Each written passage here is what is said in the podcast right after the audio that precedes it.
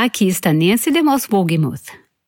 Se não tivermos uma consciência limpa, primeiro diante de Deus e depois diante dos outros, experimentaremos consequências debilitantes de muitas maneiras diferentes em nossas vidas.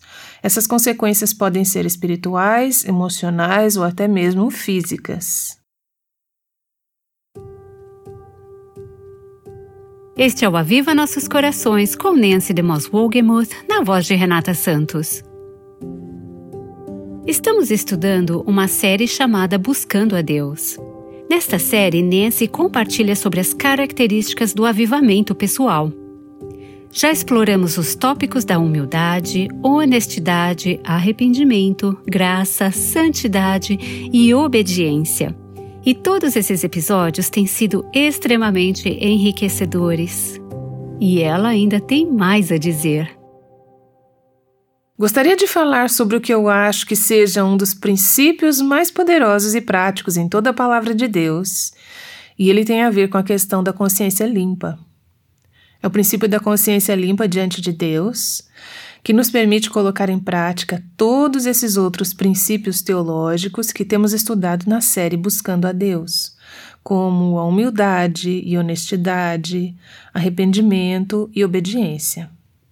E é aí que as coisas se complicam. Até aqui, temos conversado essencialmente sobre o nosso relacionamento vertical com Deus, que é como o avivamento pessoal começa.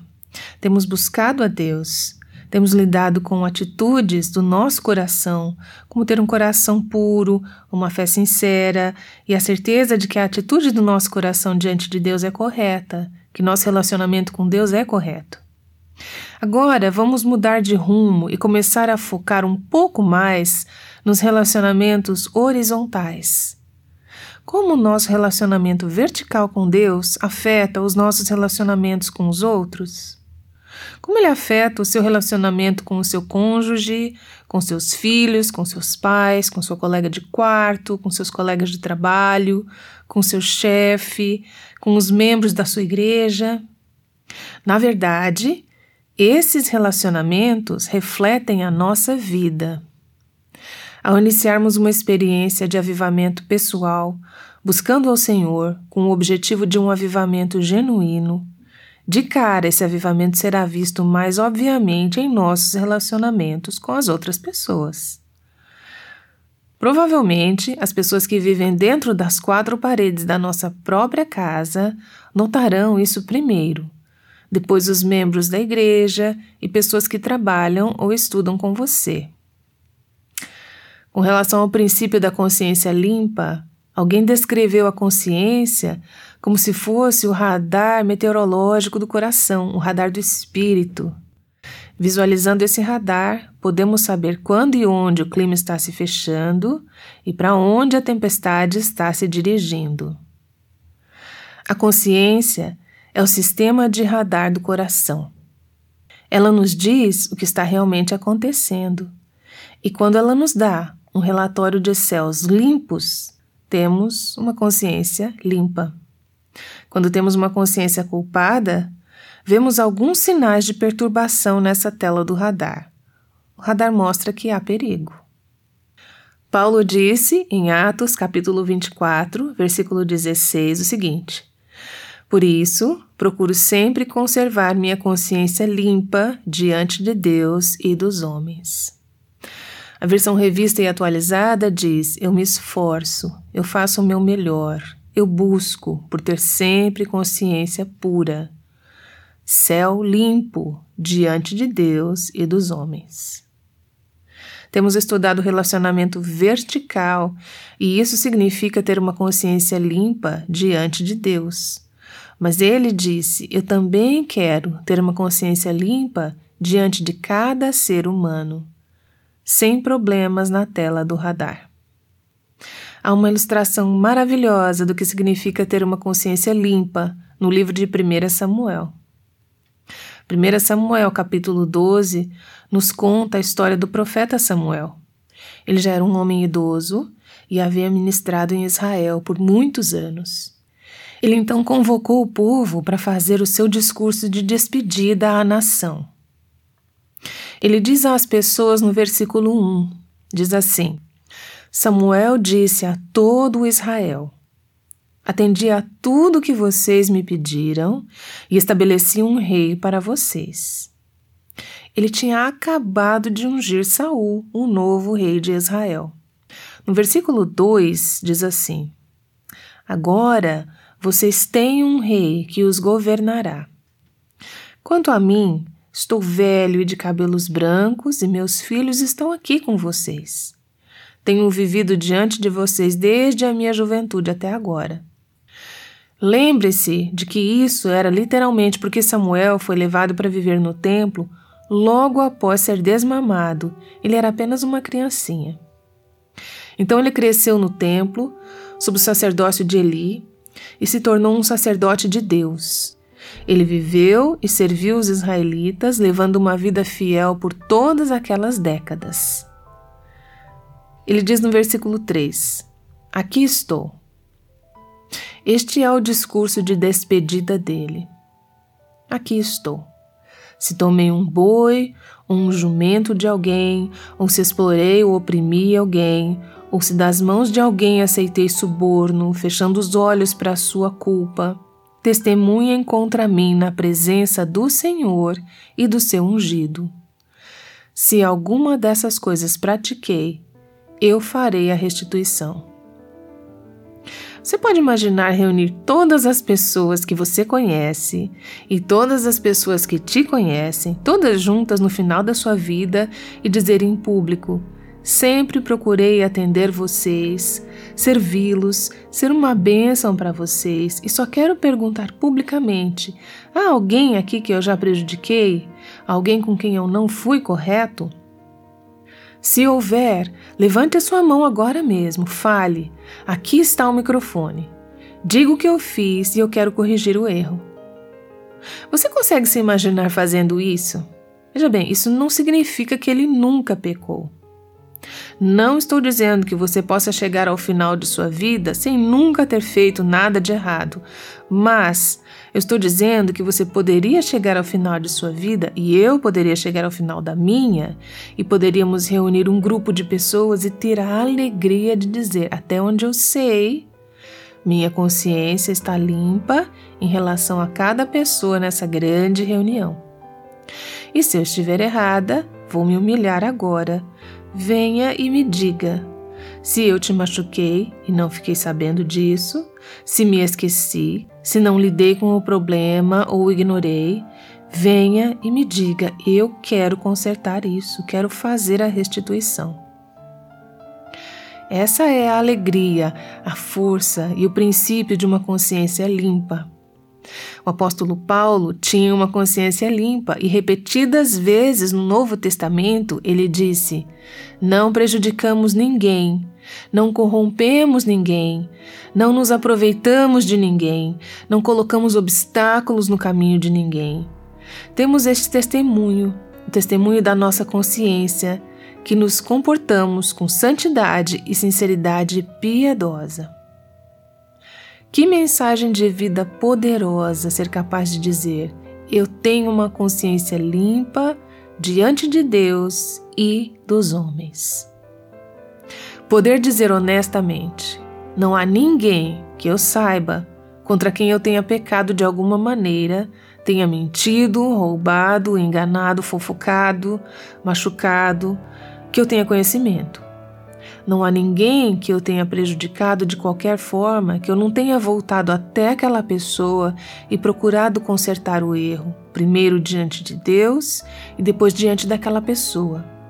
Esse é o significado de uma consciência limpa. De acordo com as Escrituras, você e eu não podemos ser corretas com Deus se não formos corretas com quem convivemos. É fácil pensar, sim, eu experimentei um avivamento, fui tocada por Deus. Tenho ouvido a série Buscando a Deus. Estou lendo esse livro Buscando a Deus e me arrependi. Eu me humilhei e tenho dedicado horas por dia estudando a palavra de Deus. Nós apenas pensamos que está tudo certo com Deus, mas nosso marido, nossos filhos poderiam dizer: ela pode estar fazendo certo diante de Deus, mas não faz o mesmo conosco. Você não pode ser correta com Deus e não ser correta com os outros. Você não pode ser correta com Deus e não ser correta com seu cônjuge, seus filhos, seu chefe ou com seu colega de trabalho.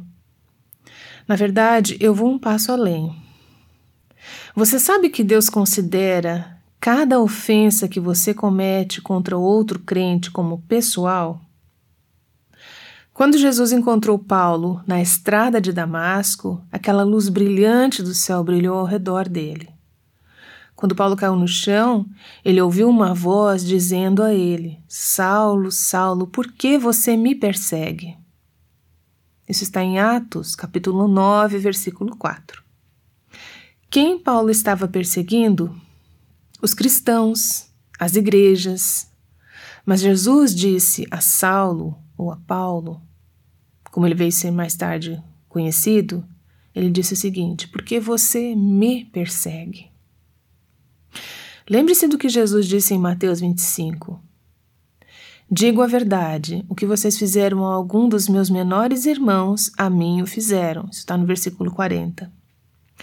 Se você pecou contra um deles, você pecou contra mim. Então, deixe-me perguntar: Desde o início desse maravilhoso e importante estudo, você está com a consciência limpa? A tela do radar do seu coração está limpa hoje? Não estou me referindo a um ano, um mês ou dez anos. Hoje, sua consciência está limpa diante de Deus? Está limpa diante de todas as outras pessoas? Se você disser, ah, não tenho certeza, então, deixe-me fazer algumas perguntas que talvez ativem a sua mente. Você tem sido correta com seu cônjuge? Como você se portou hoje de manhã? As coisas estão tranquilas entre vocês? Você tem sido correta com seus pais, com seus filhos, com seus sogros, com sua colega de quarto, seu patrão, seus funcionários, colegas de trabalho, membros da igreja? Com cada pessoa que você conhece, pense nessas pessoas. Você tem evitado manter contato visual com alguém? Por quê? Você tem medo de encontrar alguém por causa de alguma coisa que você tenha dito ou feito? Alguém que simplesmente você não gostaria de encontrar na rua hoje à tarde? Você tem um conflito não resolvido com alguém? Há alguma ofensa que você encobriu e esperava que ninguém descobrisse?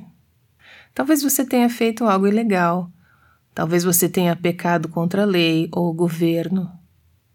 Você tem alguma dívida não paga? Coisas que você roubou? Alguém que você traiu? Algo que você pegou emprestado, talvez no local de trabalho, talvez de um amigo e você nunca devolveu? Há alguém que ficou com a reputação destruída por causa da sua língua? E se falarmos sobre pecados de omissão? Talvez as pessoas que você deveria ter servido, abençoado ou ajudado de alguma forma e você não o fez por causa de orgulho, egoísmo, ou por estar muito ocupada ou por falta de amor. Se não tivermos uma consciência limpa, primeiro diante de Deus e depois diante dos outros, experimentaremos consequências debilitantes de muitas maneiras diferentes em nossas vidas. Podem ser consequências espirituais, emocionais ou até mesmo físicas. Por exemplo, se sua consciência não está limpa, se você está se descuidando no trabalho, se tem sido preguiçosa em relação ao seu trabalho e outras pessoas no escritório sabem disso, elas estão tendo que arcar com parte da sua carga. O que você acha que vai acontecer quando você for tentar testemunhar para essas pessoas sobre o seu relacionamento com Cristo? É por isso que Pedro diz em 1 Pedro 3: Contudo, façam isso com mansidão e respeito, conservando boa consciência, de forma que os que falam maldosamente contra o bom procedimento de vocês, porque estão em Cristo, fiquem envergonhados de suas calúnias. No versículo 16, isso é uma paráfrase. Então o inimigo não será capaz de te chantagear e fechar a sua boca quando você for testemunhar. No Salmo 32, Davi, após ter cometido seu grande pecado com Batseba, fala sobre o tormento físico e emocional que ele experimentou como resultado de manter silêncio sobre seu pecado. Ele disse: Enquanto eu mantinha escondidos os meus pecados, o meu corpo definhava de tanto gemer. Pois dia e noite a tua mão pesava sobre mim, minhas forças foram se esgotando como em tempo de seca. Até nossas articulações podem se tornar ressecadas e não serem tão lubrificadas quanto antes, quando temos uma consciência culpada. Você pode dizer: como assim? Eu não sei mas eu sei que nosso bem-estar físico está conectado ao bem-estar do nosso espírito, das nossas emoções, da nossa alma. Nosso relacionamento com Deus e com os outros pode até nos afetar fisicamente. Você já ouviu os médicos dizerem que muitos distúrbios gastrointestinais e distúrbios de vários tipos podem ser afetados pelo estado da nossa consciência? Se não estivermos agindo corretamente diante de Deus, se formos amargas, se estivermos zangadas, se não perdoarmos, se nossa consciência não estiver limpa, isso pode ter um impacto em nossos corpos fisicamente. Na verdade, se você não tiver uma consciência limpa, de acordo com 1 Timóteo, capítulo 1, você pode realmente naufragar a sua fé. É o que Paulo diz em 1 Timóteo capítulo 1, versículo 19. Mantendo a fé e a boa consciência que alguns rejeitaram e por isso naufragaram na fé. Paulo também diz em 1 Timóteo capítulo 1, versículo 5, que se não tivermos uma consciência limpa, teremos uma capacidade diminuída de amar aos outros. Ele diz: o resultado, o objetivo dessa instrução é o amor. Esse amor procede de um coração puro, de uma consciência limpa e de uma fé sincera. Então, é muito importante que nos comprometamos em ter uma consciência limpa diante de Deus e dos outros. Jesus também destacou a importância disso em Mateus capítulo 5, versículos 23 a 24, no Sermão do Monte, quando ele disse: Portanto, se você estiver apresentando sua oferta diante do altar, você está na igreja, você está em um momento de silêncio, apresentando a sua oferta, servindo de alguma forma, e você está oferecendo um presente ao Senhor, tá? Então, e ali se lembrar de que o seu irmão tem algo contra você, ou seja, um conflito não resolvido, alguma coisa que você prejudicou alguém e que você não se reconciliou, deixe a sua oferta ali, diante do altar, e vá primeiro reconciliar-se com seu irmão. Depois volte e apresente a sua oferta. Pare o que você está fazendo, pare de orar, pare de cantar, para o que quer que esteja fazendo. Ele diz literalmente para sair do culto. Deixa sua oferta lá e vá. Então, não deixe para o próximo ano, para o próximo mês ou alguma outra época. Não afaste a convicção. Deixe a sua oferta lá. Vá, reconcilie-se com seu irmão. Faça o que é correto diante dele. Então me apresente a sua oferta. Deus diz: Eu não quero seus presentes, eu não quero seus sacrifícios, eu não quero o seu culto. Enquanto você tiver um cônjuge, um filho, um amigo, um patrão, alguém com quem você não esteja sendo correta, vá se reconciliar. Você não pode ser correta diante de Deus se não estiver sendo correta diante dos outros. Enquanto falo nesse momento, talvez você esteja pensando em alguém. Alguém lhe veio à mente, um rosto, um nome, talvez mais do que uma pessoa. Você está se lembrando de ocasiões que ofendeu alguém? Ou está pensando em pessoas com as quais você tem ou teve um conflito? O que você deve fazer?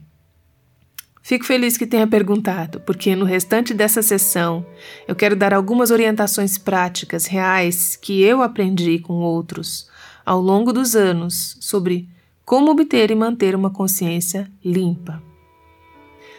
Comece fazendo uma lista.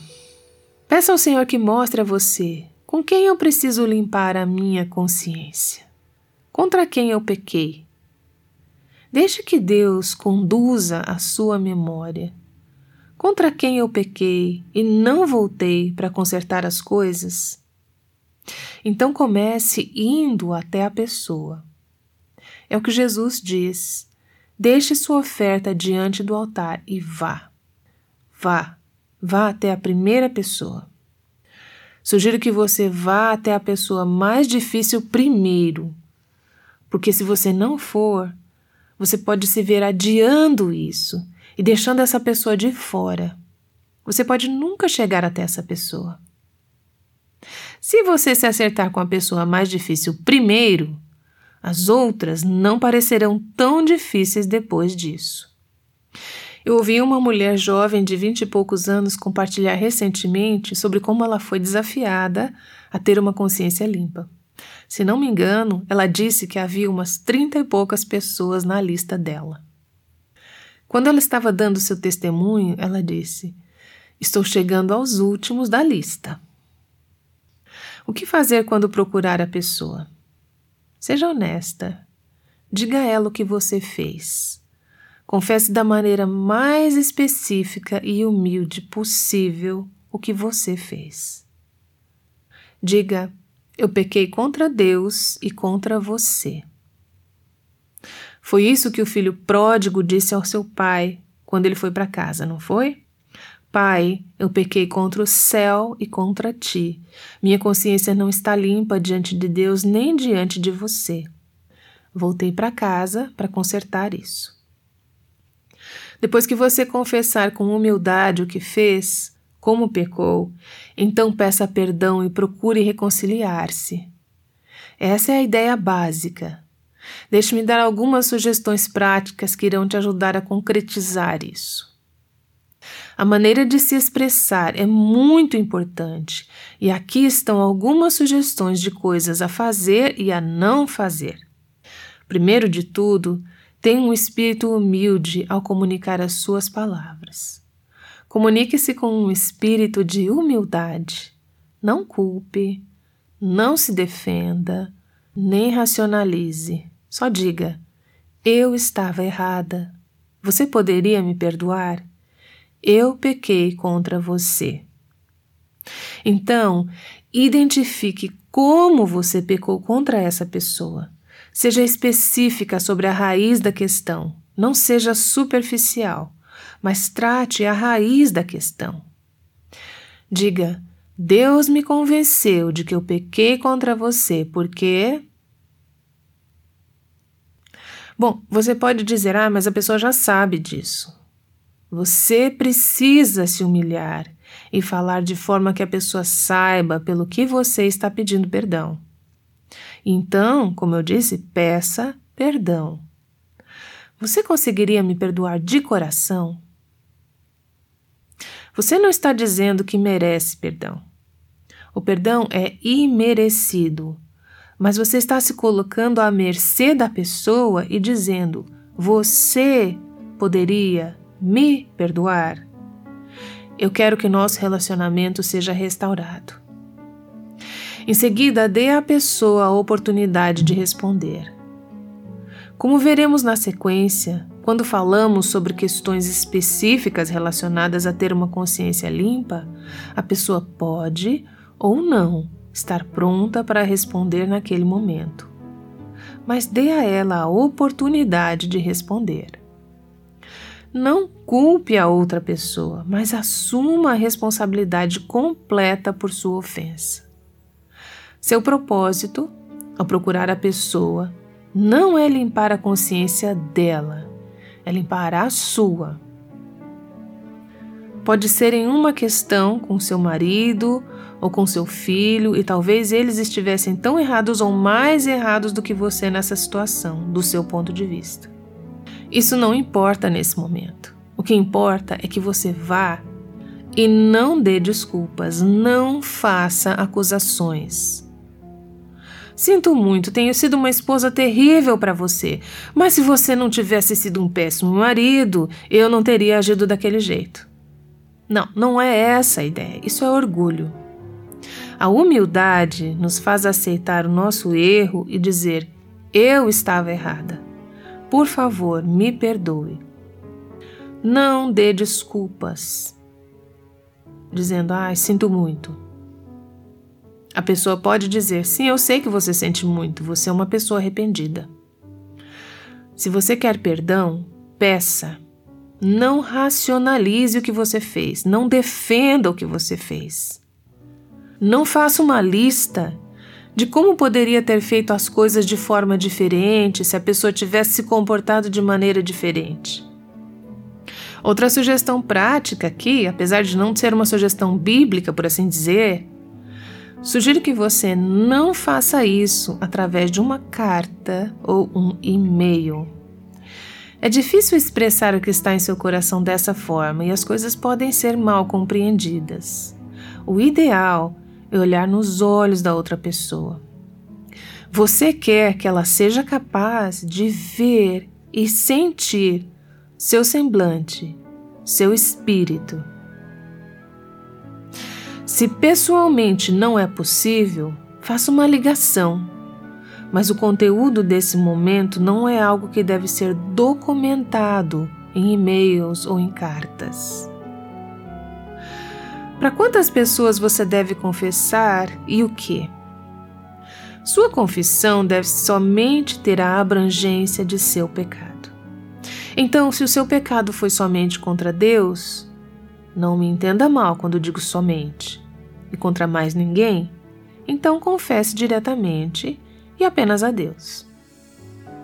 Se o seu pecado foi contra outra pessoa, então confesse primeiro a Deus e em seguida vá até essa pessoa e confesse.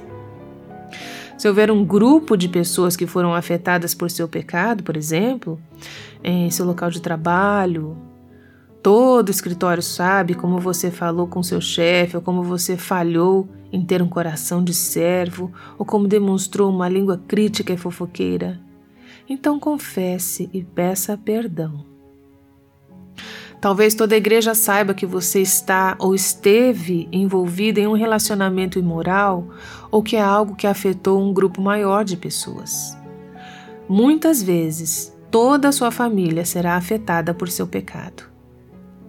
Se você for uma esposa, uma mãe ou está crescendo em uma casa, vivemos uns com os outros, sabemos como somos. Haverá vezes, como membros da família, que você precisará reunir a família e dizer: Eu pequei contra Deus, eu pequei contra vocês. Você pode ter que fazer isso com a família, na igreja, pode precisar dizer isso publicamente, em seu local de trabalho para algum grupo de pessoas se muitas pessoas foram afetadas. Diga: Eu pequei contra Deus e eu pequei contra vocês. Eu estou diante de vocês e peço. Vocês poderiam me perdoar? Nancy DeMoss Wogemuth tem nos convidado a experimentar a liberdade e a alegria de ter uma consciência limpa, Estar livre do passado é parte do que significa experimentar um avivamento pessoal. Esse é o foco de nossa série atual Buscando a Deus. Esse é um estudo das características do avivamento. Tantas informações boas transmitidas durante um podcast de 30 minutos. Mas ainda há muito mais que você pode aprender sobre esse tema. É por isso que eu encorajo você a adquirir uma cópia que acompanha essa série. Ele se chama Buscando a Deus, co-escrito por Nancy DeMoss Wogemuth. Ele a guiará através das características do avivamento durante o momento devocional diário. Pare e pondere o que Deus está dizendo. Leia quantas vezes forem necessárias e dedique um tempo extra para aplicar a palavra de Deus em sua vida. Uma ouvinte do Texas foi tocada profundamente pela Semana sobre Honestidade durante nossa série Buscando a Deus. Ela escreveu o seguinte: Hoje eu estava orando pela graça dele para me ajudar nessa área e gostaria de pedir por suas orações também. Estou planejando começar um estudo bíblico com as mulheres de minha igreja, usando o livro e o DVD Buscando a Deus. Somos tão gratas àquelas que não apenas permitem que Deus fale através do Aviva Nossos Corações, mas também compartilham isso com outras mulheres. Considere formar um pequeno grupo e estudar o livro Buscando a Deus juntas. Esse material e muitos outros podem ser adquiridos no nosso site www.avivanossoscorações.com. Quando falamos sobre ter uma consciência limpa, isso pode ser um pouco avassalador. Nancy voltará no próximo episódio para nos ajudar a pensar sobre essa questão. Minha consciência está limpa em relação a tudo?